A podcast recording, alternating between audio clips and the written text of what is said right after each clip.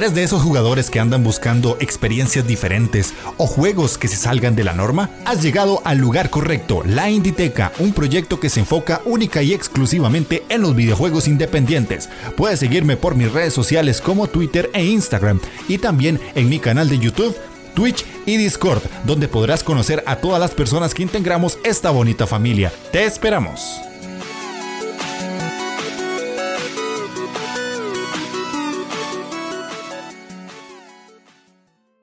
¿Cómo están? Sean bienvenidos a la Inditeca, el podcast dedicado exclusivamente a los videojuegos independientes. Yo soy Jeff de Astora y el día de hoy estamos en un nuevo podcast, un nuevo tema que les quiero traer a todos ustedes y para los que están viendo el video en YouTube, a mi derecha podrán ver a Retro Cabeza que me lo traje de invitado para que nos hable de todos los temas que él ya conoce con todos los años de experiencia que tiene y su canal y todo lo que nos puede contar. Le voy a sacar el jugo para que hable bastante. Él parece que le gusta mucho y voy a aprovecharme de eso. Así que, como pudieron ver en el tema, lo que vamos a tratar hoy es un tema un tanto particular, que es como la adaptación de los nuevos juegos indie en este mundo tan cambiante que tenemos nosotros y cómo eso está influyendo en las decisiones de los jugadores y a la hora que ellos compran o adquieren juegos y al momento en el que deciden jugar un juego indie. Así que vamos a hablar de todo eso aprovechando la experiencia de Fernando porque la verdad es que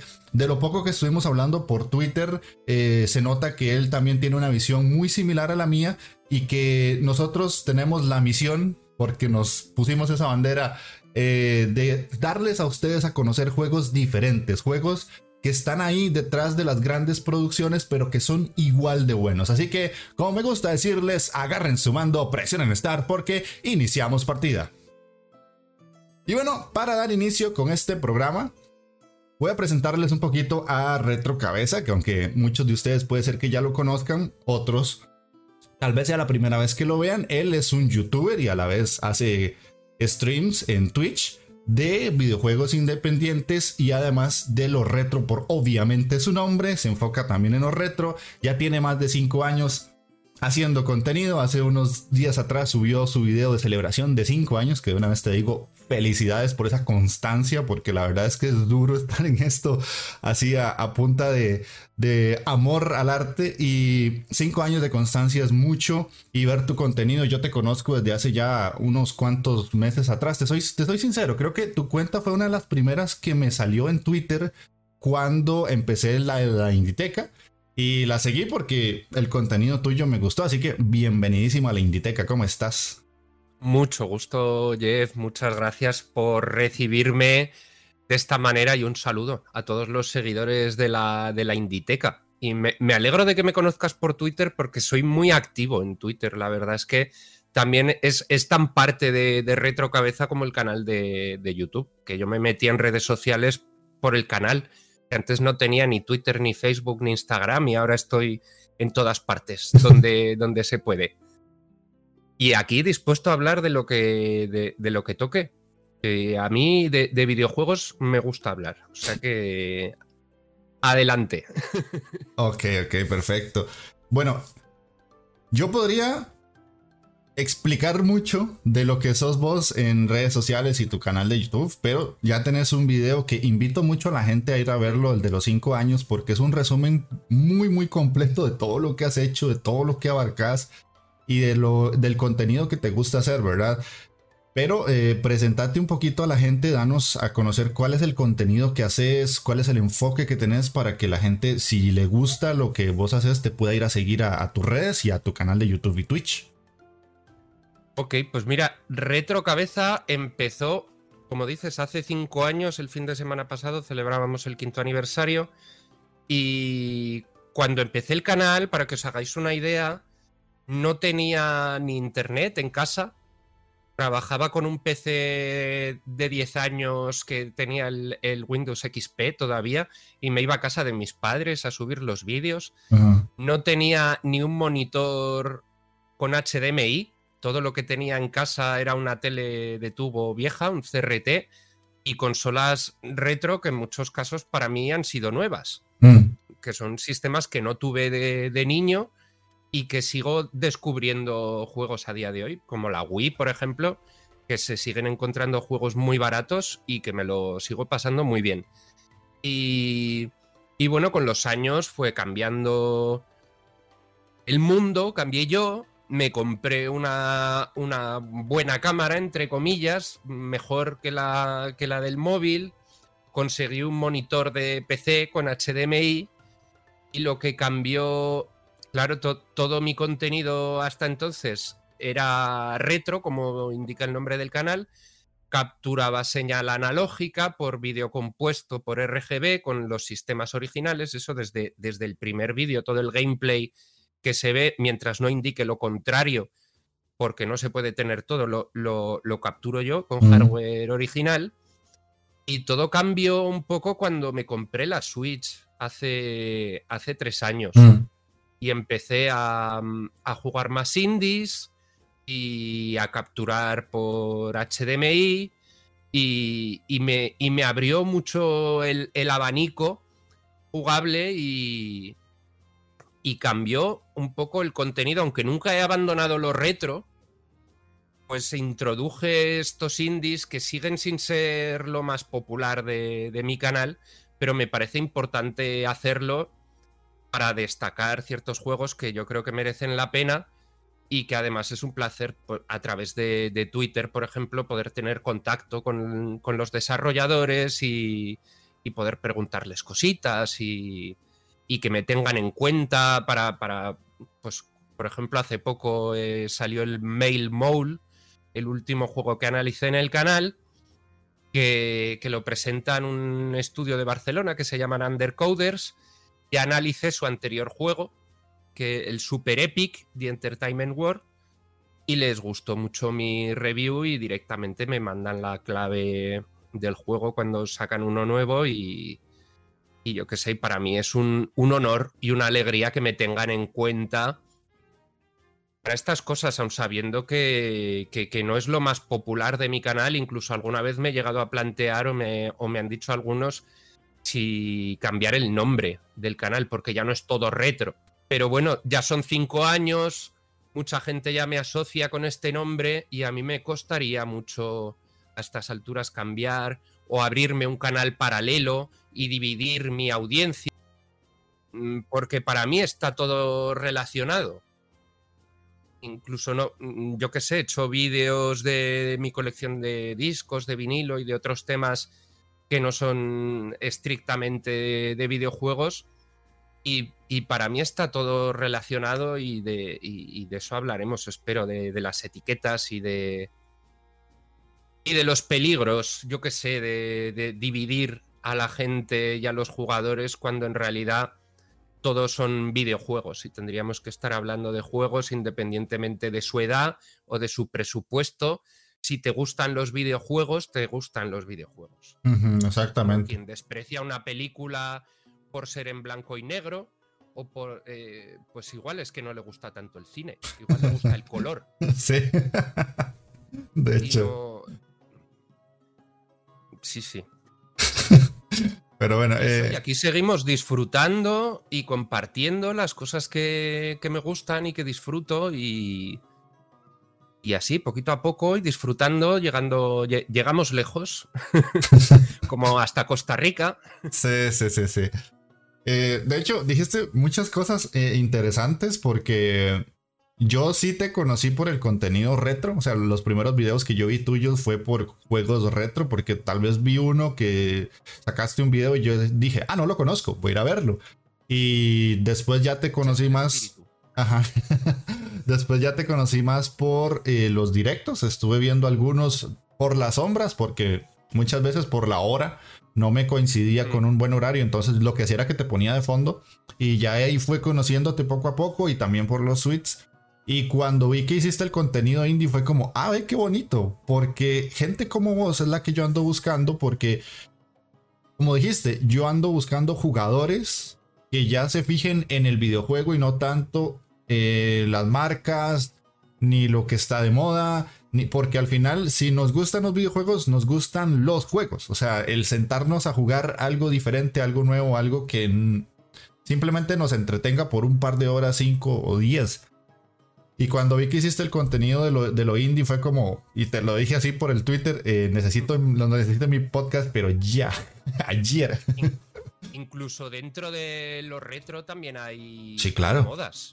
Y yo cuando empecé enseguida me di cuenta de que, de, que ya está casi todo dicho de Ah. los Marios, los Zeldas, los Metroid, los Final Fantasies que voy a aportar yo. Y, y que en cambio hay cientos y miles de juegos de los que no habla nadie Mm. y no se han vuelto a reeditar. Y pocos canales de YouTube verás que, que hablen de, de Exerion, de Cycross, de Crackout, de, de juegos para muchos desconocidos y que, y que merece la pena jugar y descubrir. Sí, sí, sí, me, me- Soy de esos, porque la verdad es que... Aunque eh, no sean lo más popular. Y me gusta eso que dices porque, porque hay gente que solo ve contenido de, de- de cosas que le resultan familiares. Les gusta que les den la razón y que les hablen de cosas que ya, que ya conocen. Y hay mucha gente, por desgracia, que no le gusta descubrir nada nuevo. Sí. Gente que me ha dicho que, mi- que de mi sección de juegos indie, de Juegoteca Express, solo se ha visto los, los vídeos de, de juegos que ya le sonaban o que ya conocía, pero ese no es el objetivo. Ajá, exacto. Yo soy como tú, que veo algo, que sigo a gente que, que- que me descubre cosas y cuando hablan de algún juego que no conozco, lo veo con más interés, Ajá. porque me gusta, me gusta descubrir. Sí, exactamente, exactamente. Entonces vamos a ir como entrando ya en lo que vendría siendo la escaleta que tenemos nosotros. Y es que aprovechándome de tu experiencia y esos cinco años ya creando contenido, eh, te quiero preguntar, ¿por qué, además de lo que ya dijiste, en qué momento decidiste no solamente enfocar el retro, sino que dijiste, pucha, estos juegos indie o este videojuego, quiero hacerle un video. ¿En qué momento eh, hiciste como ese clic de hacerle un video a un juego indie por primera vez? Mm, Pues mira, recuerdo el primero que subí fue el Desert Child. Es un Ajá. juego de carreras de, de motos que me, que me gustó mucho y me di cuenta de que, de que en los últimos años, o por lo menos desde que compré la Switch, estoy jugando mucho más indie moderno que, juegos retro, que por supuesto no los he abandonado y los sigo jugando. Pero si es lo que más juego y lo que más disfruto últimamente, ¿por qué no, por qué no hablar de ello? Y el objetivo, mi objetivo era hablar de todos los juegos que tengo en, en Switch, que ya he perdido la cuenta de cuántos, de cuántos indies tengo. Ajá. Muchos los he tenido que ir archivando porque no tengo una tarjeta de 128 gigas micro SD Ajá. y no me, y no me caben todos los que tengo. Y, y en eso seguimos. Ese fue, fue un poco el detonante, la Switch, porque yo en realidad, antes he dicho que, que editaba en un PC que ya estaba viejo cuando empecé con el canal, ahora después me compré uno, uno mejor, pues de lo, mejor. ¿ok? Y, y no me daba el PC para, para jugar a juegos contemporáneos, a juegos mm, triple A. Y entonces jugaba mucho emulador y jugaba mucho indie. Y fue cuando de- descubrí, ahora 10 años o así, el Cave Story los juegos de Niflas. Los recuerda alguien que ya no, que ya no hace juegos o el, el VVVVV. Ajá, ajá. VVVVVV Ajá, ajá. ese tipo de juegos pixelados que no, no, no le exigen tanto al PC y, y, y me, y me abrió un mundo nuevo, de, de verdad, me hizo descubrir... Y el, el- el Super Meat Boy, el primero también, un montón de, de juegos que, que no tenían nada que envidiar al, resto y que seguían siendo tan divertidos con, con- mecánicas clásicas y sin gráficos punteros en 3D. Y, y- eso por ahí he descubierto un montón, un montón de, de juegos y, y en eso sigo. Ok. Sí, eh, es interesante porque la, la pregunta te la planteé porque me llamó la atención.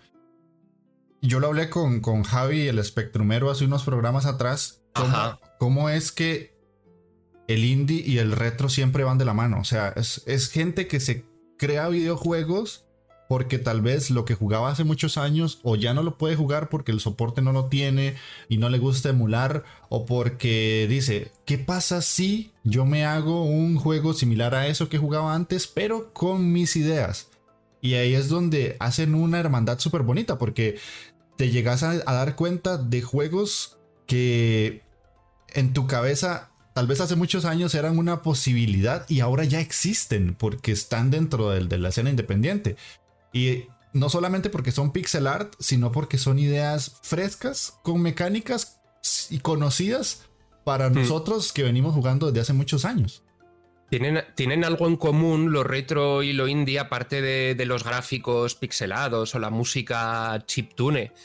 Y, y es que muchos de los juegos retro de, de 8 bits, sobre todo, se hicieron equipos muy pequeños. Ajá, ajá o los hacía una persona o dos hermanos en, su habitación, en casa de, sus padres, con, con, mucha ingenuidad y con muchas, y con muchas ganas.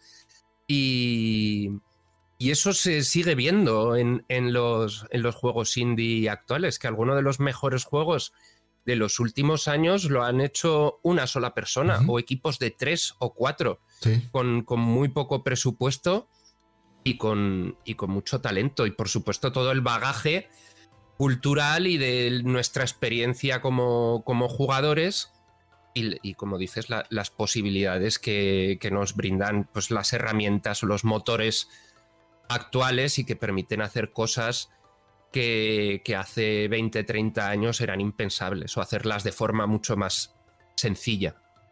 Sí, sí, de hecho. Y es que es curioso porque tomando lo que acabas de responder y también lo que dijiste hace unos minutos atrás, ¿vos crees que es más difícil dar visibilidad al juego independiente? Me, lo confirmaste hace unos minutos, pero teniendo en cuenta lo que acabamos de decir, que son juegos que parecen casi hermanos entre el retro y el indie, porque es como tan complicado que la gente lo consuma en cuanto a contenido en YouTube.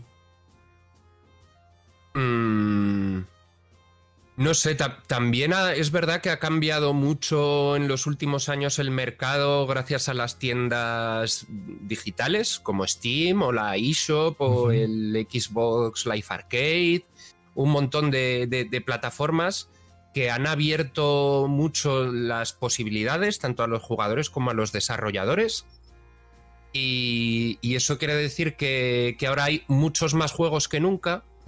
Es más difícil destacar se suelen hablar de las historias de éxito o de los juegos que triunfan, pero detrás hay muchos miles de juegos que no, que no, que no llegan y, es una pena o que pasan desapercibidos. Pero también es verdad que hay mucha más diversidad que nunca. Mm. Y, y, se, y se siguen haciendo juegos muy de nicho para gente que le gustan las, las visual novel o los, o los shoot em ups o, o, géneros más minoritarios, pero que tienen un público bastante fiel y que gracias a estas plataformas digitales pues pueden llegar a, todo el mundo, aunque no sean un, bombazo o un exitazo. Y yo, yo, lo he dicho muchas veces, que vivimos la mejor época de, los videojuegos tenemos toda esta diversidad que hay ahora, más todo lo anterior. Sí. Que, también se suma.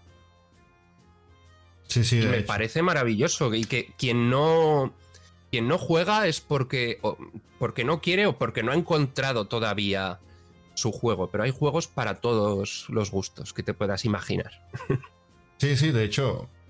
Eh, desde tener un celular que medianamente corra cualquier juego de gratis de, las tiendas de Android, hasta los que ya tenemos PC o jugamos en consolas. Y ahora no hay excusa. Y de hecho es curioso porque ahora más bien el videojuego es parte de la vida de todos. Y ya como entender la vida de actual sin un videojuego, sin el concepto de videojuego es difícil. Cuando hace unos años más bien éramos los raros. Pero Ahora es difícil porque es tanto lo que sale, es tantísimo y hay tantas formas y tanta diversidad a la hora de presentarte un, planteamiento de un juego que como acabas de decir, hay para todos los gustos, desde la gente que simplemente le gusta sentarse y hacer un point and click, que es muy pasivo, muy tranquilo, pero a veces tienen historias sumamente Densas, hasta jugadores como yo, que somos de machacar botón porque nos gusta como la, la rapidez y la velocidad y las chispitas de colores. Y a, a mi madre mismo, si le preguntas, te dirá que no es jugona o no es videojugadora, pero juega al Candy Crush todos los días. Ajá. Y al Apalabrados, que es uno como de, de crucigramas o como un Scrabble ajá. para, para móviles, que, que es muy popular aquí en España. Y hay gente que los menosprecia, lo- los juegos de móvil.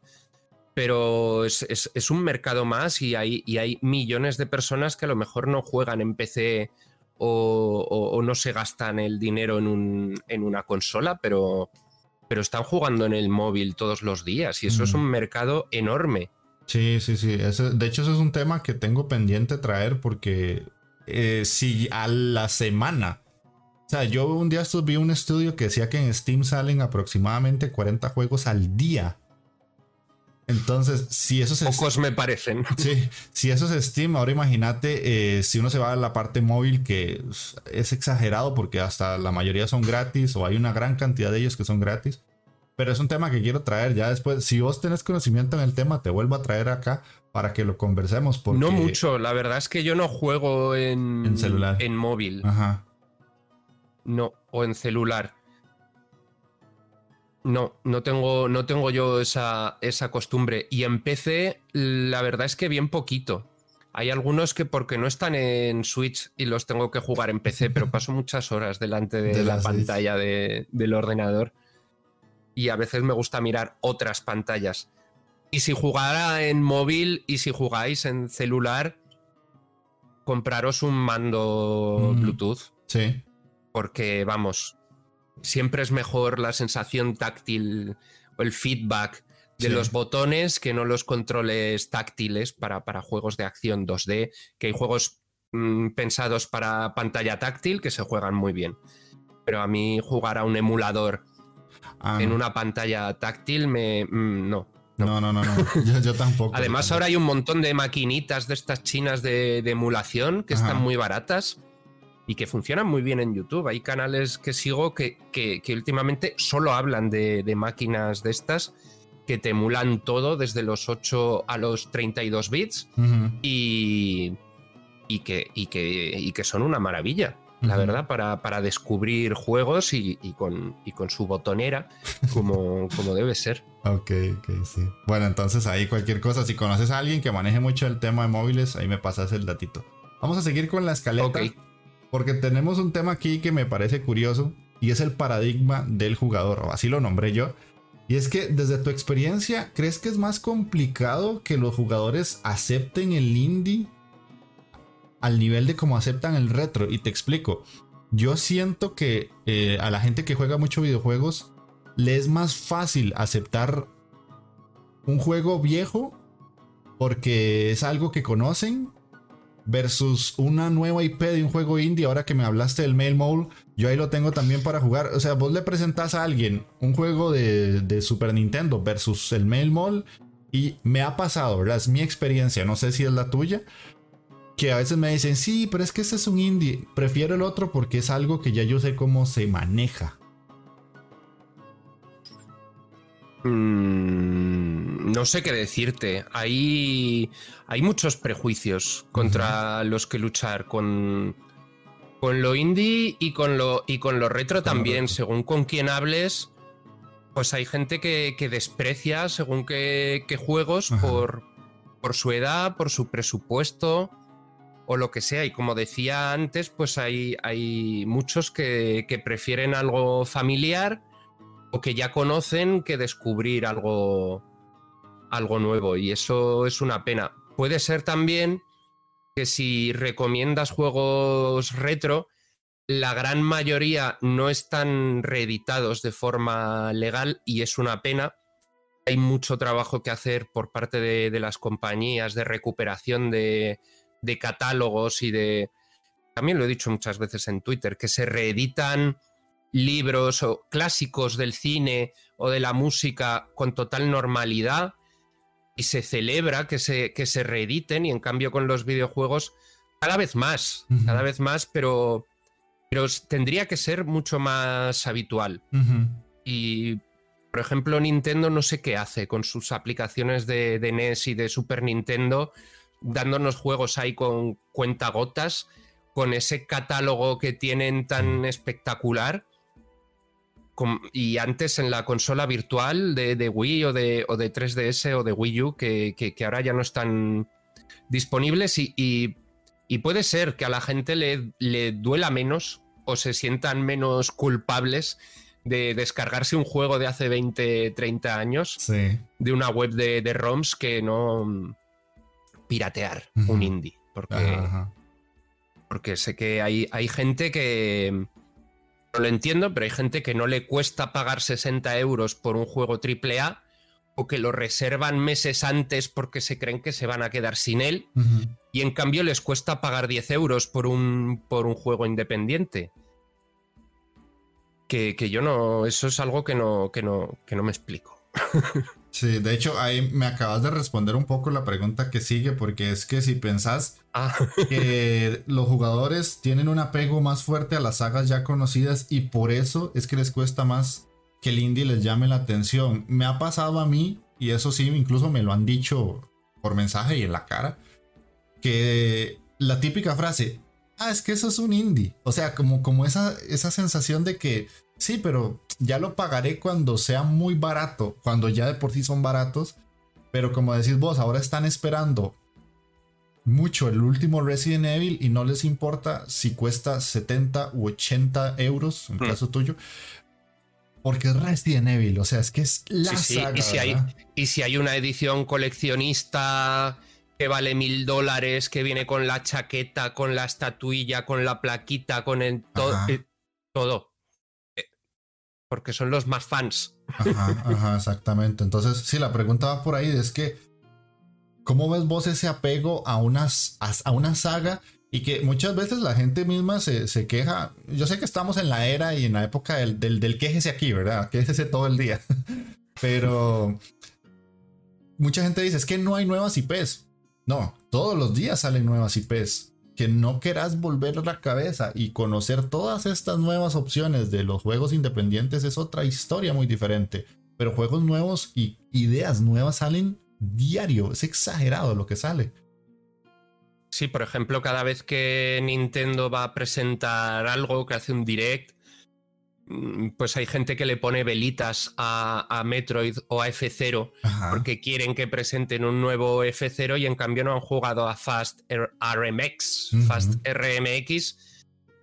Y, mira, eso también es algo a destacar que quizá no lo han jugado porque no tiene edición física. Y hay, y hay jugadores que son más coleccionistas que jugadores y que quieren tenerlo todo físico. Y hay muchos juegos muchísimos que no tienen edición física, que, que solo los puedes comprar en digital y lo que pasa es que ni lo juegan porque lo que quieren es ponerlo en su estantería y que quede, y que quede bonito. Y, es un elitismo que yo encuentro bastante absurdo y que es una pena porque se están perdiendo grandes juegos. Sí, es que la pregunta también va por ese lado. Básicamente, o sea, tus respuestas son tan acertadas que te me adelantas. Eh, y es que es una pena porque la gente se está perdiendo de juegos muy, muy buenos. Grandes producciones. Sí, está muy bien y todo. De hecho, lo hablé en un podcast hace poquito con un desarrollador de España y él me decía que el AAA es necesario porque a partir de la industria AAA salen personas con mucha experiencia que ya después se cansan de estar ahí y se van a hacer sus propios estudios independientes porque ya no quieren vivir esa presión de sacar un triple A y trabajar en grandes equipos y quieren hacer su juego pequeño. Y muchas veces pasa que los indies son creados por todas esas personas que alguna vez nos dieron un triple A. Y son las ideas que ellos traían, que sé yo, estaban haciendo un Assassin's Creed por siete años y dijo, ya, ya me cansé de Assassin's Creed, quiero hacer mi propia idea. Y el canal tuyo y el canal mío y el de mucha gente que conozco y que he ido conociendo con el, con el paso del tiempo, permiten hacer que las personas conozcan todo este tipo de proyectos diferentes. Y al día de, hoy, la variedad es tanta que no hay por dónde equivocarse si quieres probar, si querés encontrar algo raro. O sea, yo he pensado conceptos rarísimos de juegos y yo digo, eso nunca va a salir. Y después me sale un juego allá de Lituania que sí es algo a lo que yo, similar a lo que yo pensé. Sí, mira, me, me, acuerdo ahora de Watam, por ejemplo, con dos T's, que es del creador de. Mm, ah, no me sale ahora, del Katamari, Damasi. ¿Sí? Y, es un juego de cacas de colores con sombrerito que, que, hablan y que explotan. Que yo no, he jugado todavía porque, porque no está en Switch, entre otras cosas. Y alguna vez he dudado si comprarlo empecé cuando, cuando lo he visto de oferta que tarde o temprano lo, tengo que jugar. Pero son conceptos tan locos que, a mí inmediatamente me, llaman la atención.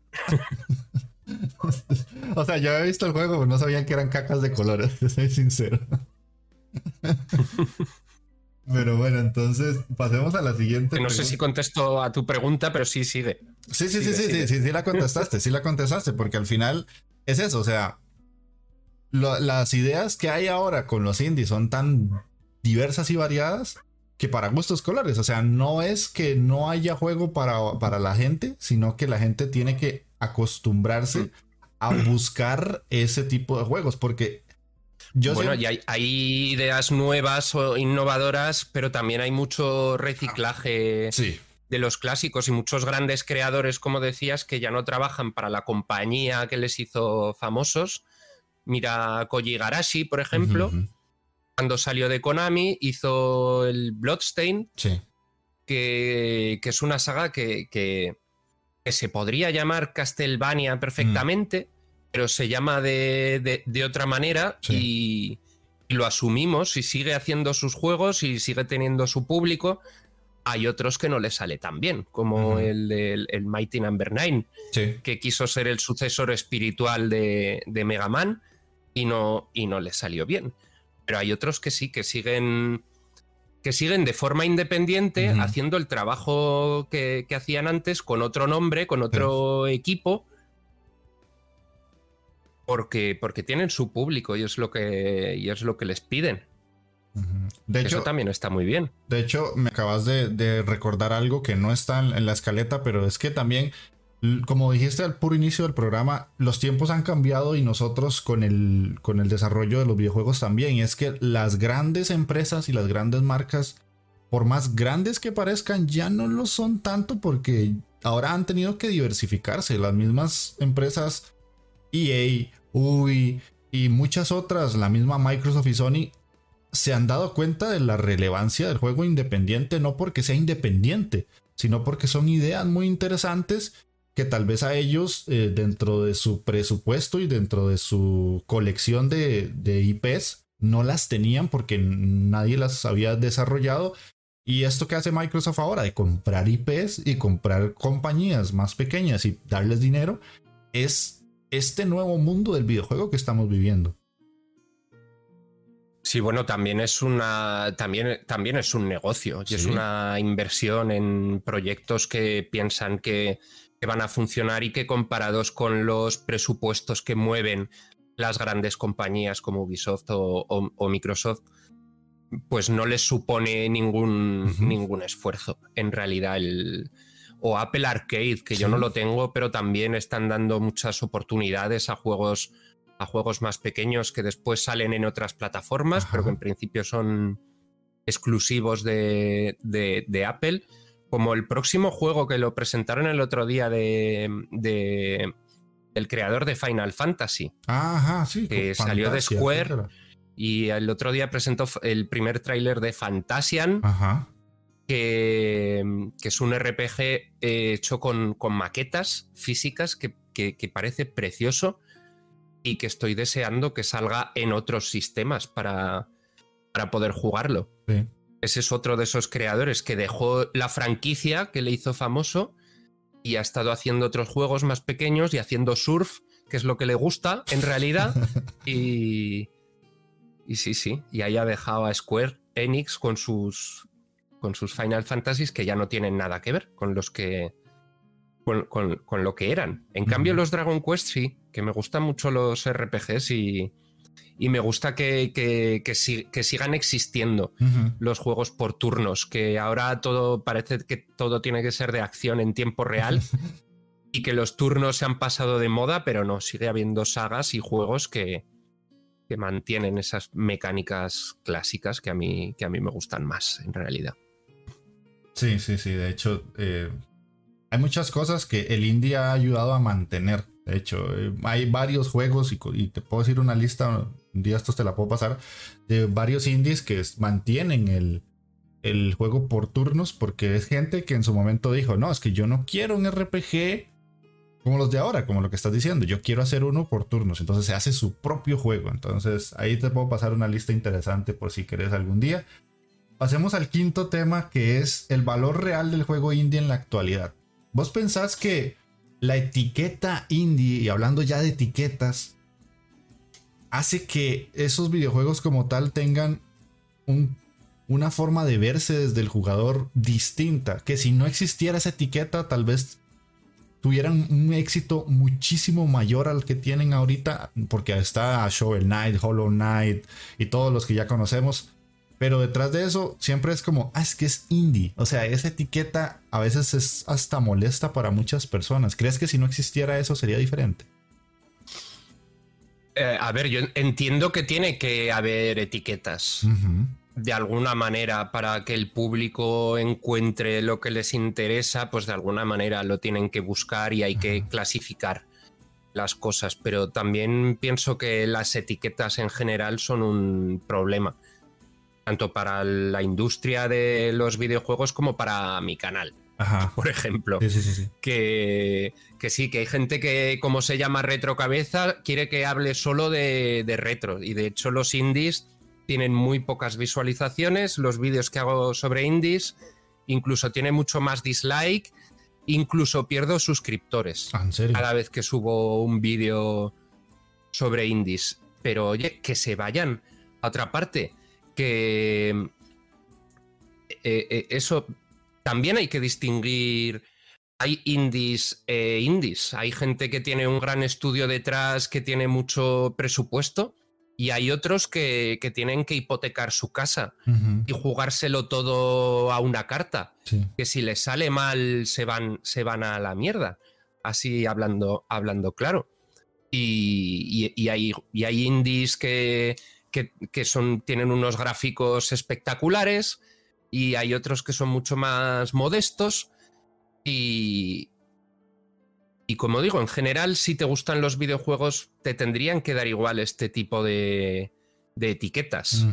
Aunque tienen su mercado y también viene bien para destacar ciertos juegos dentro de la etiqueta indie que si los metieras en el mismo saco de los triple pues pasarían más desapercibidos. Eso Nintendo, por ejemplo, lo, está haciendo muy bien en los últimos años. Se ha dado cuenta del potencial de, de los indies y, y hace sus propias presentaciones del Indie World para destacar este, este tipo de juegos y a mí, y a mí eso me parece bien.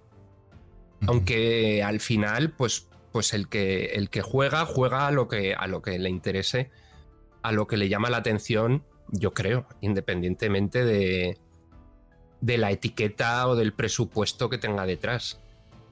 Sí, sí, de hecho, yo pienso igual, eh, yo soy bibliotecólogo de profesión, te cuento. Y pues yo vivo en el mundo de las etiquetas. O sea, yo tengo que clasificar libros todos los días, clasificar bases de datos, de todo. O sea, yo, yo vivo en el mundo de la clasificación. Y es necesaria, como dijiste vos, porque si no, no existiría un orden y la gente se perdería mucho. Pero en el caso del videojuego, yo sí siento que a veces he sentido desprecio no hacia mi trabajo ni al canal ni nada, sino hacia el videojuego por ser independiente. Me he encontrado dichosamente personas como vos que ya ven el videojuego como eso, como algo que les apasiona mucho y no les importa la etiqueta, o sea, lo único que quieren es divertirse o que es su hobby tan fuerte que ya eso no les importa. Pero sí me, me he topado con muchas otras personas que es como que es que es indie, o sea, otro día lo juego. Ah, ah, sí, es que está muy pues bonito. Hay una cosa, mm, precisamente, ahora que hablamos de, esto, que me interesa mucho de los indies, tanto en los videojuegos como en la música, en el cine, en el cómic, las cosas innovadoras de verdad suelen ser minoritarias. Sí. Mm, hay excepciones, como siempre, hay, hay juegos independientes que se vuelven masivos, pero en general los AAA o las empresas que invierten mucho dinero en un juego eh, arriesgan menos, porque, porque tienen que recuperar su inversión y tratar de gustar a todo el mundo. Y, ese tipo de propuestas más arriesgadas solo se encuentran en el, en el mercado independiente que porque por definición es algo más minoritario. No podemos esperar pues eso que un juego tan más de nicho tenga, tenga un éxito masivo. Yo, de hecho, suelo desconfiar de las cosas cuando tienen un éxito masivo. Eso no, no, puede ser bueno. Si triunfa, si gusta a todo el mundo, no puede ser bueno. Aunque siempre hay excepciones. Sí, sí, sí. De hecho, es curioso porque de, yo tengo mi, mi círculo de amigos y en algunos casos ellos juegan videojuegos. Y a veces yo les presento juegos indie y, la respuesta de ellos no me molesta, porque yo no me enojo por esas cosas porque sería muy tonto de mi parte. Pero a veces me dicen, ah, sí, sí, está muy bonito.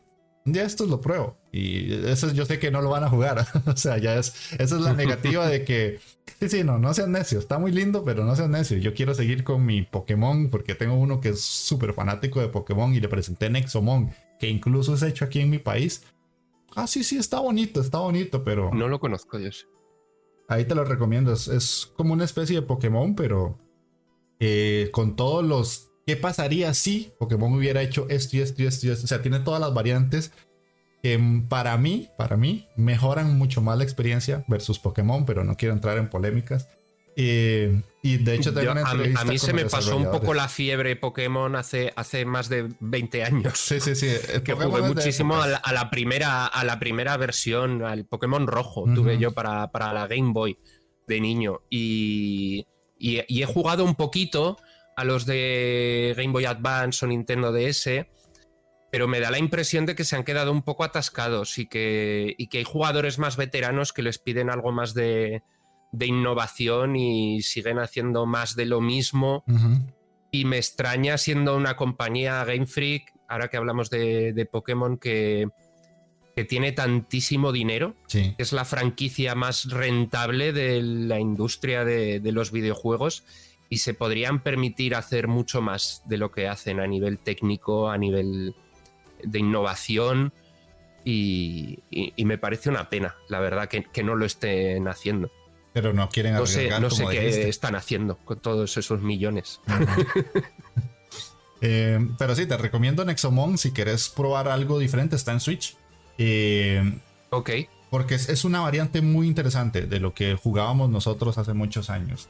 Y otra pregunta que te traía ya para ir cerrando el, tema de la parte de, opiniones.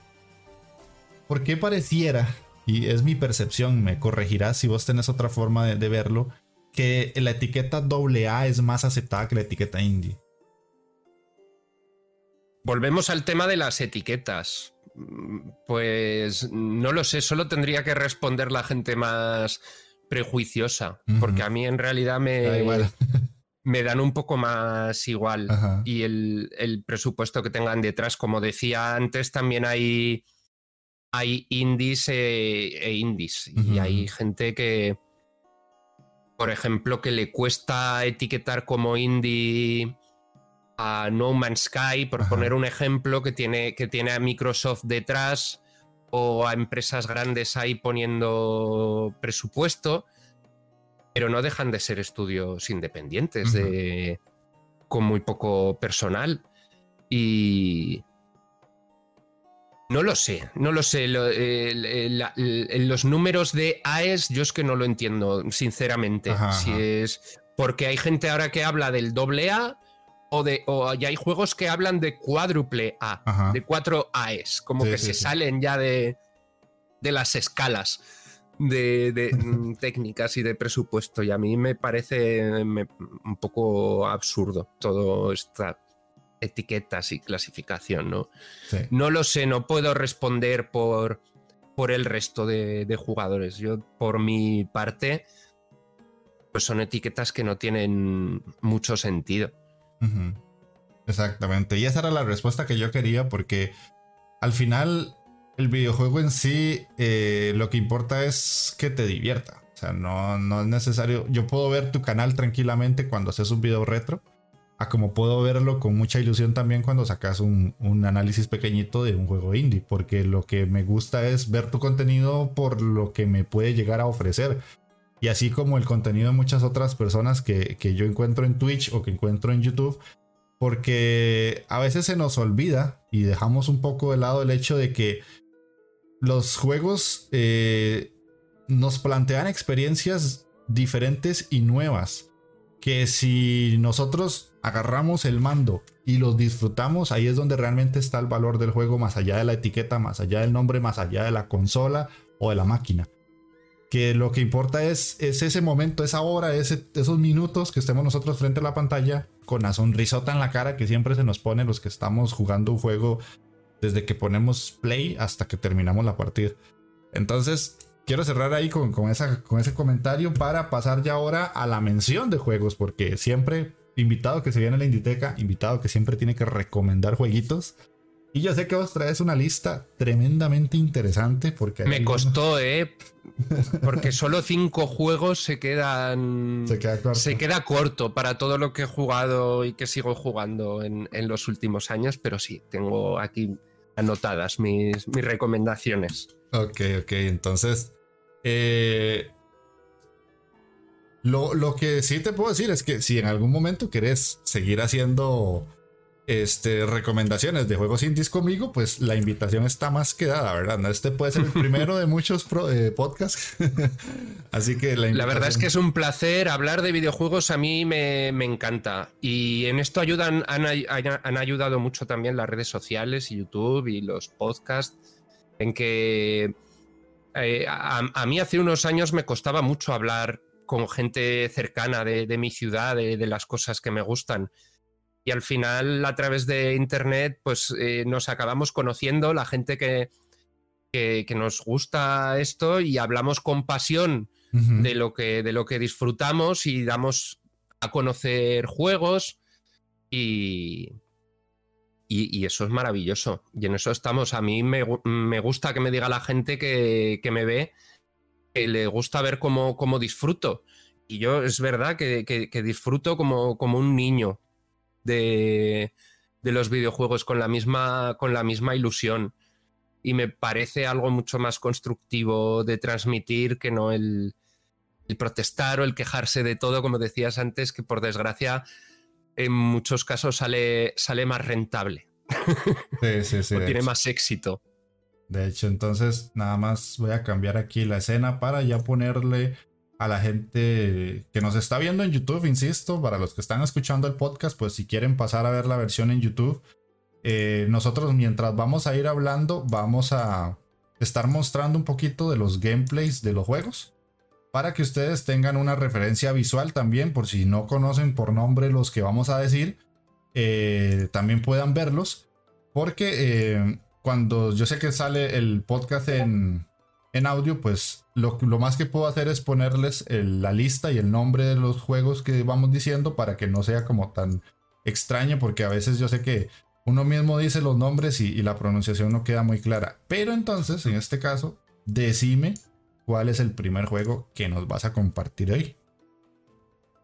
Pues mira, antes de, empezar con el primer juego, yo me había apuntado porque, porque son juegos que conoce casi todo el mundo pero que yo creo que hay que jugar si no los has jugado todavía. Celeste, Hollow Knight, Stardew Valley y Hades del mismo año pasado que, se han vuelto juegos súper populares, súper ventas, pero que todavía hay gente que no los ha jugado y de vez en cuando hay que, hay que recordarlo, que, nunca es tarde a jugar cuando, cuando un juego es bueno, nunca es tarde y más cuando pasan dos o tres años se deja de hablar de según qué juegos y es una pena. Pero vamos con mi primera recomendación como tal.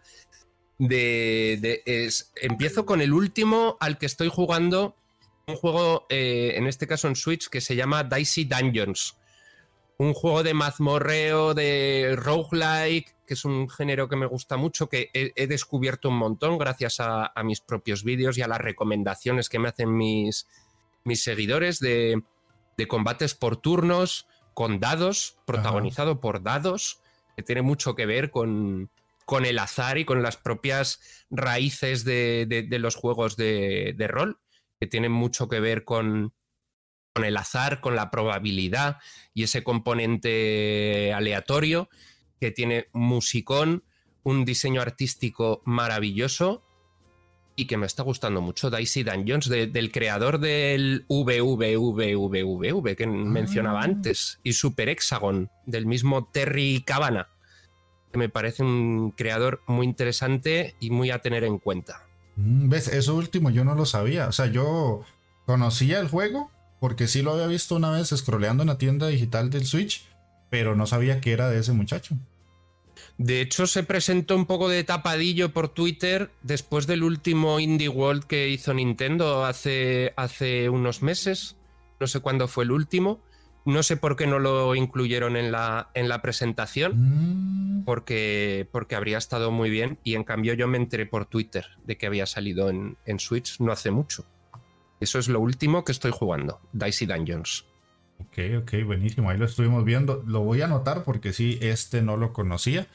No tenía, no lo tenía presente. Voy a compartirles el, el primer juego que les traigo, el mío que también está para Switch, por si ustedes son de jugar mucho en Switch, sé que vos lo sos, que se llama The Pumpkin Jack. ¿De qué va esto? Esto es un juego de plataformas donde vamos a manejar a Jack, el famoso Jack Skeleton, no el de Night Before Christmas, pero sino el de, la, el de la historia. Y es un juego de plataformas totalmente noventero, obviamente con gráficos más actualizados literalmente lo terminé anoche, o sea, lo terminé ayer en, la madrugada y me fascinó, pero me encantó, porque es como volver a tener un medieval, pero con una temática de Halloween, básicamente. Y la historia, si bien no es como la gran cosa, el gameplay, que es donde realmente el juego brilla, es increíblemente divertido. Perfecto para la gente que tenga niños y quiera eh, presentarle juegos eh, de este estilo si sos una persona con un espíritu muy juvenil, no importa eh, que los juegos se vean como muy infantilillos, este es perfecto, pero es interesantísimo, tiene un montón de mecánicas, insisto, de juegos como de plataformas de PlayStation 2. Y es cortito, 5 horas a lo mucho, se te termina, pero la sonrisa en la cara no te la quita nadie. A mí me encantó. Pues tomo nota, que este no lo conocía y estoy viendo unas capturas ahora y parece interesante. Me recuerda un poco los colores y el diseño como a Dead Cells, pero en 3D. Otro juego que no lo he incluido en mi lista de estos que ya conoce casi todo el mundo, pero que también es de mis favoritos de los últimos años. Pero sí, el, este Pumpkin, Pumpkin Como nota, Pumpkin Jack. Ajá. Es muy, muy buen juego. Y salió el año pasado, salió el 31 de octubre del año anterior. Voy con mi siguiente recomendación. Si te parece. Claro, claro. Hablaba antes de, los roguelike, ya he mencionado Hades, Dead Cells, eh, Dicey Dungeons. Y uno de los últimos que me pasé y que me encantó es el Children of Morta de Death, Un juego de, mazmorreo en familia que podemos jugar a dobles en multijugador local y digo en familia porque la historia trata de, una familia que tiene que luchar contra, contra el mal que asola su tierra y conforme progresamos en el juego vamos rescatando o encontrando a nuevos miembros de la familia que podemos usar después en las partidas, cada uno con su arma, con su estrategia de, de combate. Y, y, me gusta mucho cómo se va desarrollando la historia entre entre muerte y muerte, entre partida y partida. Tenemos escenas de, familia, pues de la mujer embarazada, el, hijo rebelde, la abuela sabia que les cuenta historias. Y, me pareció un juego muy bonito en todos los sentidos y que y de, estos que no pude parar hasta que lo terminé. De hecho, empecé una nueva partida en New Game Plus o como lo quieras llamar. Es como más, más difícil todavía porque normalmente termino un juego, si es que lo termino y paso al siguiente porque tengo mucho a lo que jugar, pero con Children of Morta es de estos que, que me apetece volver a él de vez en cuando. Que me gustó mucho. Sí, yo este lo tengo pendiente porque, si te soy sincero, el roguelike no es un género que me pegue mucho. a veces le hago un poquito de, de, cruz porque es... Es difícil, es, un difícil equilibrio el, el roguelike entre, entre la frustración y la, y la diversión, que es muy difícil de, de balancear esa, esa fina línea y, hay juegos como este que, lo hacen muy bien, que igual es un poquito más frustrante al principio, pero en cuanto vas subiendo de nivel a tu personaje, consiguiendo nuevas habilidades, pues poquito a poco vas llegando más lejos en cada partida y eso siempre motiva. Aunque mueras y tengas que volver a empezar, es como que te quedas con las ganas de, volverlo a intentar porque, porque sabes que puedes y poquito a poco vas llegando un poco más lejos. A mí es una fórmula que me gusta. ¿Cuánto tardaste en pasar este? Pues ese no sé si fueron 10 o 15 horas, tampoco es excesivamente largo. Ah, ok, ok, ok. Sí, porque normalmente, o sea, yo me acuerdo que con Hades, sí, yo me llevé mis 30 y pico horas hasta que pude pasar la primera vez que maté a Hades.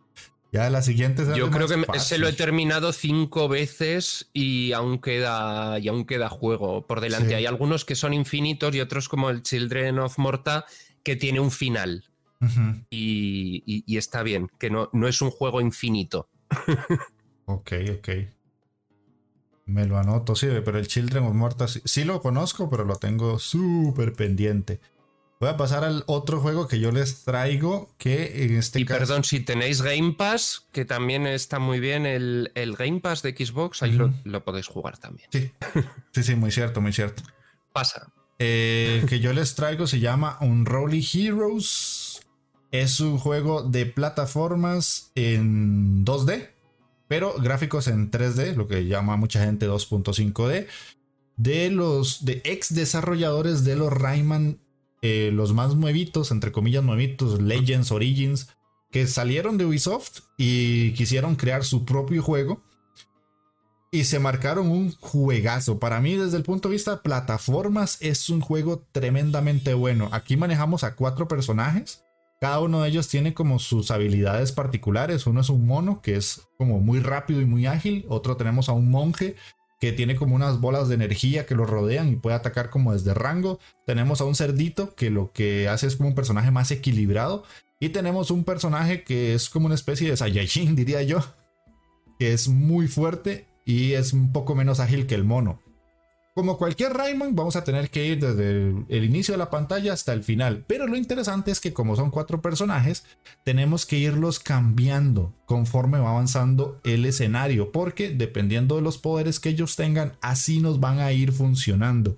Y si nos matan a uno de estos personajes, no perdemos la partida, sino que podemos escoger a otro. Y como si fuera eh, un Super Mario de Wii, el personaje que se nos muere va a salir en una burbujita estallamos la burbujita y lo recuperamos. Y después de eso vamos a tener que ir avanzando en la historia, enfrentando jefes, enemigos, subjefes, hasta que llegamos al final de un juego que me parece a mí muy escondido, pero que es una joyita para los amantes de las plataformas. Pues otro que no conocía y que tomo nota, porque el Rayman Origins me gustó. En Wii no he jugado al Legends, y me recuerda lo que has dicho al Little Samson, uno de mis juegos favoritos de NES, que también tenemos cuatro personajes que tenemos que ir cambiando a mitad de nivel, incluso a veces en mitad de un salto. Tenemos que cambiar de, personaje y, los niveles están diseñados así para obligarnos a cambiar entre uno y otro por sus habilidades y a mí y me, gusta, me gusta eso que has contado. Echaré un vistazo. Está bien, está bien. ¿Cuál es el otro que traes vos por ahí?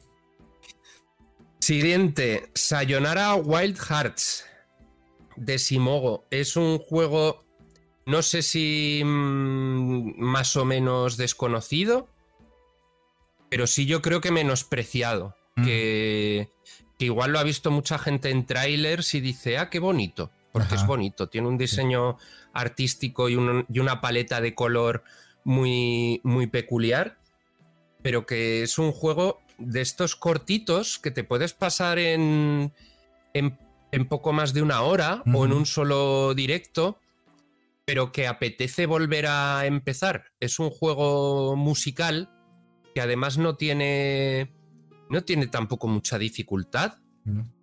Y puntúa más si juegas mejor, pero tampoco te penaliza si, si juegas mal, te, deja morir todas las veces que quieras. Y es como un disco que se juega, como disco musical.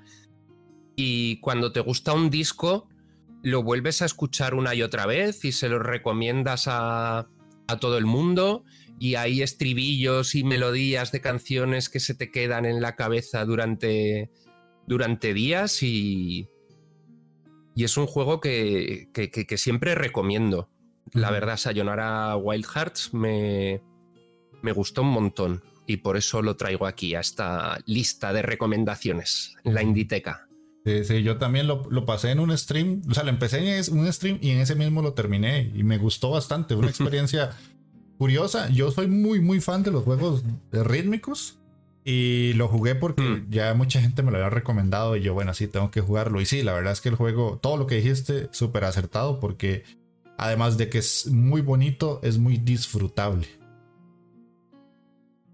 Entonces vamos a seguir con el otro. Yo les estoy trayendo puro juego que, que he terminado este año, curiosamente, para no repetirme. Eh, el otro es 1980X. No sé si se pronunciará así bien. 1980X. es un juego que lo traigo básicamente porque vos estás aquí. mezcla tremendamente bien lo que es el estudio independiente y el juego retro. Este juego es súper cortito, se pasará en aproximadamente hora y media, dos horas. Y es una carta de amor a los juegos retro y a los juegos de antaño, porque podemos tener desde un beat'em por un shoot'em up, pasamos por un juego de plataformas, pasamos por un simulador, por decirlo así, de Outrun, por un juego RPG que va por casillas de los que había que dibujar el mapa en un papelito, porque los vas viendo de frente. Y son minijuegos que te recuerdan a todo eso que vivías. De hecho, la historia del juego en sí es una persona que vive en el año de 1980 y algo. Y eh, nos cuenta cómo es que prefiere en estos momentos estar en una sala arcade jugando videojuegos que viviendo su vida, que ahí te va contando la historia, no quiero spoilear mucho. Y eh, literal, lo que quiere decirte el juego es que los videojuegos nos permiten muchas veces evadirnos de las situaciones negativas de la vida, a pesar de que todo esté muy mal, siempre los vamos a tener ahí para divertirnos. Ese lo tengo pendiente de jugar, me llamó mucho la atención este 1980X, no lo he jugado todavía. Y aunque es verdad que si quiero jugar a un beatmap o un juego de naves o de carreras, me pongo un beatmap. Que por cierto se han hecho muy buenos en los últimos años. El River City Girls, el Streets of Rage 4. Es un género que está volviendo. Y el de los la conducción de estilo retro también hay muy buenos exponentes en los últimos años. El Hot Shots Racing, el Horizon Chase Turbo que, en fin, a toda esta gente que le gusten las experiencias de antaño y ya estén cansados de jugar al Outrun o al Streets of Rage una y otra vez, pues, pues, siempre pueden encontrar equivalentes actuales que se juegan parecido y, y que merecen mucho la pena. Sí, sí, sí. Pero bueno, entonces ahí está el mío. Pasemos al otro que traes vos. Sigo con un juego de puzzles, un género que me gusta mucho y también hay mucha diversidad dentro de, del género puzzles y Baba Is You es un juego muy particular, muy mm. especial de, de juntar palabras. Son puzzles casi semánticos que empujas bloques con palabras que puedes reordenar para cambiar las, las, reglas del juego puedes cambiar desde el, objetivo en principio es llegar a una bandera pero puedes cambiar el, objetivo del nivel. Puedes todo cambiando, moviendo palabras de, lugar. Puedes eh, atravesar las paredes o, que, o caminar por encima del fuego. Y hace falta tener unos mínimos conocimientos de inglés, porque son todo palabras en inglés, pero bastante sencillas. Yo que sé, todo el mundo sabe que es stone o que es water o que es fire, que no tienen tampoco demasiada complicación. Pero me pareció un juego súper original del que se siguen, se sigue sacando actualizaciones a día de hoy y, que me parece que pasó un poco desapercibido, que dentro del, del género puzzles es, un, es un juego muy original que yo no he jugado tanto como debiera, porque también es verdad que se pone difícil, llega un momento que te puedes atascar en algún nivel, pero siempre puedes elegir otro. Y, y que me parece un juego a destacar y a tener en cuenta. Baba is You. otro que tengo pendiente ya. Yo solo pendientes en esta vida, pero sí, la verdad es que es un juego que cuando salió, pues sí tuvo como su momentillo de, éxito porque la gente se sorprendió, pero como decís vos, al hecho de estar en inglés, a mucha gente que solo habla español, pues lo echa un poquito para atrás, pero es un inglés sencillo, ¿no? A veces es más difícil el inglés de muchos otros juegos eh, que no tienen tanto texto, pero que tal vez la historia sí es un poco más compleja, entre comillas, y Baba Is You pues es más de simplemente entender. Y si no conoces una palabra, y para eso está un diccionario un momentito, no sabes qué es melt, bueno, buscas qué es melt y ya. El otro que les traigo yo es un juego español que me pasé hace poquito en un stream que se llama Rise and Shine.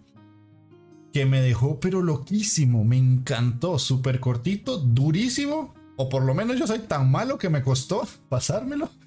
Pero es tremendamente bonito tiene un arte increíble, es, parece un cómic, ustedes lo están viendo en el video. Y nos narra la historia de un niño que de, la noche a la mañana, por una situación que pasa en el, planeta Tierra, tiene que salvar al mundo. Y a partir de ahí le dan una pistola que le genera la capacidad de tener continúes infinitos, pero en la vida real, o sea, en su propio mundo él se muere y vuelve a revivir. Y a partir de eso tiene que empezar a explorar el mundo, derrotar jefes, derrotar eh, monstruos o mechas, como lo quieran llamar. Y el juego también, al igual que 1980 y X, tiene un montón de guiños a sagas conocidas y a juegos que nosotros ya hemos jugado desde hace muchos años atrás. Y la verdad es que lo disfruté demasiado, la música me encantó, el arte me fascinó y el gameplay está muy bien llevado. La verdad es que se los puse a, los chicos ahí en el, en el, Twitter. El juego me fascinó a pesar de que me enojé en un momento muy específico del, gameplay. Pero era porque me estaba costando mucho y a veces, eh, dependiendo de las emociones que uno tenga, explota. el juego, la verdad es que lo recomiendo montones. Es otro que tengo en mi lista de seguimiento. Mm. Me gustan tus recomendaciones porque no he jugado a ninguno y tomo, y tomo buena nota. porque nos gusta, aquí nos gusta descubrir nuevas experiencias. sí, sí, sí, sí. Y voy con mi última recomendación del día o de la noche, según cuando escuchen esto, que es Superliminal de Pillow Castle. Otro juego de puzzles también muy especial, en este caso en primera persona en 3D, puzzles de perspectiva, que podemos coger objetos, rotarlos y cambiar de su tamaño según desde donde lo, lo miremos. es, difícil de explicar. Si hay juegos que, hay que jugarlos para saber de qué va. Y, pero que si lo juegas enseguida, enseguida lo pillas y, no, tiene tampoco demasiada complicación, no es muy difícil y de, hecho es un juego bastante lineal, superliminal, que una vez que lo terminas y que ya te sabes las, soluciones de, los puzzles, tampoco apetece mucho rejugarlo. No tiene mucho incentivo rejugable, pero, pero sí que tiene una narrativa muy interesante que recuerda mm, a Stanley Parable, por ejemplo, si, os gustan ese tipo de juegos de narrativa experimental y que tiene un final súper satisfactorio y emocionante que, que a mí me hizo llorar, de verdad. aquí os lo digo, es de estos juegos que me, que me emocionó y que salió primero en PC, el año pasado salió en Switch. De hecho, la versión de PC hace poco tuvo una actualización con editor de niveles, que son consolas es más complicado porque nos permite, es en 3D, y nos permite importar objetos modelados en 3D y rotarlos y, y demás cosas que para las que hace falta un teclado y un ratón y que con un gamepad en consolas pues es más difícil. Y que me parece, no lo he jugado en PC, pero me encantaría probar todos esos niveles que seguro que se les es loquísimos, que seguro que se le están ocurriendo a la, a la comunidad. Y, y en fin, un juego recomendadísimo, super liminal este, este ni siquiera lo tengo, tendría que comprarlo. Sí lo conozco, pero eh, no he podido adquirirlo. Pero sí me llama mucho la atención porque eso que dijiste vos, o sea, es que las perspectivas, como algo, si lo estás viendo de cerca es chiquitito y si lo haces a lo lejos se hace grandísimo y cae con su propio peso. Me parece una mecánica súper ingeniosa, pero sí tendría que empezar por comprarlo. Y hay juegos como decíamos antes, que lo pones en la lista de seguimiento y, te, puedes esperar a que esté de oferta mm. Y no pasa nada por jugarlo dos o tres años después, que nunca es tarde, cuando mm. el juego es bueno. Sí, sí, sí, y ya lo digo muchas veces hablando de, lo retro, que si un juego es nuevo para ti es, es nuevo. Y si tú lo experimentas por primera vez y no sabías nada de él, eh, ahí no hay etiquetas que valgan. Te, enfrentas, te enfrentas de nuevo a, una experiencia que es desconocida para ti y, a mí es una sensación que me gusta mucho. Y nunca nos faltarán, nunca nos faltarán experiencias por descubrir y por recomendar. No, no, jamás. Eso, eso tenerlo por seguro. Y ya el último mío lo traigo porque lo estoy jugando en stream con mi novia y la verdad es que no lo conocía de nada hasta un día que lo vi en descuento por lo compré por un dólar y ha sido una de las experiencias más divertidas que he jugado en cooperativo local que se llama Nine Parchments es de los creadores de la saga Train es un juego de magos como una especie de dungeon crawler con vista isométrica donde pueden jugar hasta cuatro personas al mismo tiempo yo lo estoy jugando solo con ella. Para dos es un poquillo complicado, pero no es como que no se pueda pasar. Y la idea es eso. Básicamente nos somos unos maguitos de una academia. El juego visualmente es hermosísimo, pero es precioso. Si alguien ha jugado los Train, pues ya más o menos sabrá cómo es el arte de, la gente de Train. Y es pasarlo a un dungeon crawler. Y la idea es ir avanzando en las mazmorras y luchando contra enemigos, cumpliendo ciertas tareas, recolectando objetos que te pueden ayudar a mejorar el nivel de los personajes, vas obteniendo como trajes, sombreros, eh, los báculos, eh, algún tipo de energía extra, le puedes subir de nivel a los personajes y conforme vos vas subiendo de nivel va poniéndose cada vez más complicada la experiencia. Y la idea es como llegar a ser el mejor mago de la academia donde estamos. Suena muy Harry Potter, Posiblemente, ¿verdad? Puede ser que sí tenga una inspiración en lo que es Harry Potter. Pero si quieren un juego bonito y divertido para jugar con amigos o con familiares, Nine Parchments es aseguradísimo que va a ser esa buena elección y que normalmente yo creo que el juego no pegó mucho o no se conoció mucho. En descuento está pero baratísimo, tremendamente barato. Ya sea para PC o consolas, está para todo. Cualquier consola y la PC pues en cualquier plataforma. Otro que no conocía y que es verdad que se ve, que se ve bien bonito. Muchas gracias por tus recomendaciones, Jeff. Tomo nota. ok, ok, buenísimo. Entonces, básicamente esas eran las, recomendaciones que les traíamos hoy y el programa en sí. La verdad es que ya llevamos más de una hora hablando. ¿Ya? ¿Cómo pasa el tiempo? Hora 15. ¿Cuándo te lo pasas bien? hora 15 hablando de puros videojuegos. Eh, Ojalá que la gente que nos escucha les haya gustado el programa. Insisto, pueden ir a buscar a Retrocabeza en YouTube y en Twitch y en su cuenta de Twitter. En la descripción siempre va a estar los, enlaces para que vayan a conocer al invitado a la Inditeca en este caso. Pero creo que Retrocabeza, si lo ponen en Google, apareces de primero. ¿eh? Como para cambiar de nombre a estas alturas, como me dice alguno. No, no. Jamás. Pues mucho gusto, en serio, Jeffrey, por estar aquí. Gracias por invitarme. Ya habéis visto que me, me encanta hablar de videojuegos y de las cosas que me, me fascinan y que cuando quieras, aquí, aquí me tendrás, que, te, seguro que tendré muchos más juegos para, para recomendar la próxima vez y, un saludo a toda la comunidad de, de Inditeca. Que nunca dejéis de jugar y que disfrutéis como niños ok, sí, claro, ya para... Me quedo con estas palabras para cerrar el programa, no quiero agregar mucho más. Ya saben que pueden escuchar el podcast en iTunes, iBooks, Spotify, Google Podcast y Anchor. Y además me pueden seguir a mí en mis redes sociales, siempre salgo como Inditeca y pueden verme en Twitch jugar los miércoles y los domingos como la Inditeca también. Entonces, Fernando, Retrocabeza, muchísimas gracias por pasarte por acá. Me encantó el programa. Ojalá que no sea ni la primera ni la última, como siempre digo y que eh, nos estamos hablando ahí por redes sociales. por supuesto. Mucho gusto. Chao, pura vida. Salud.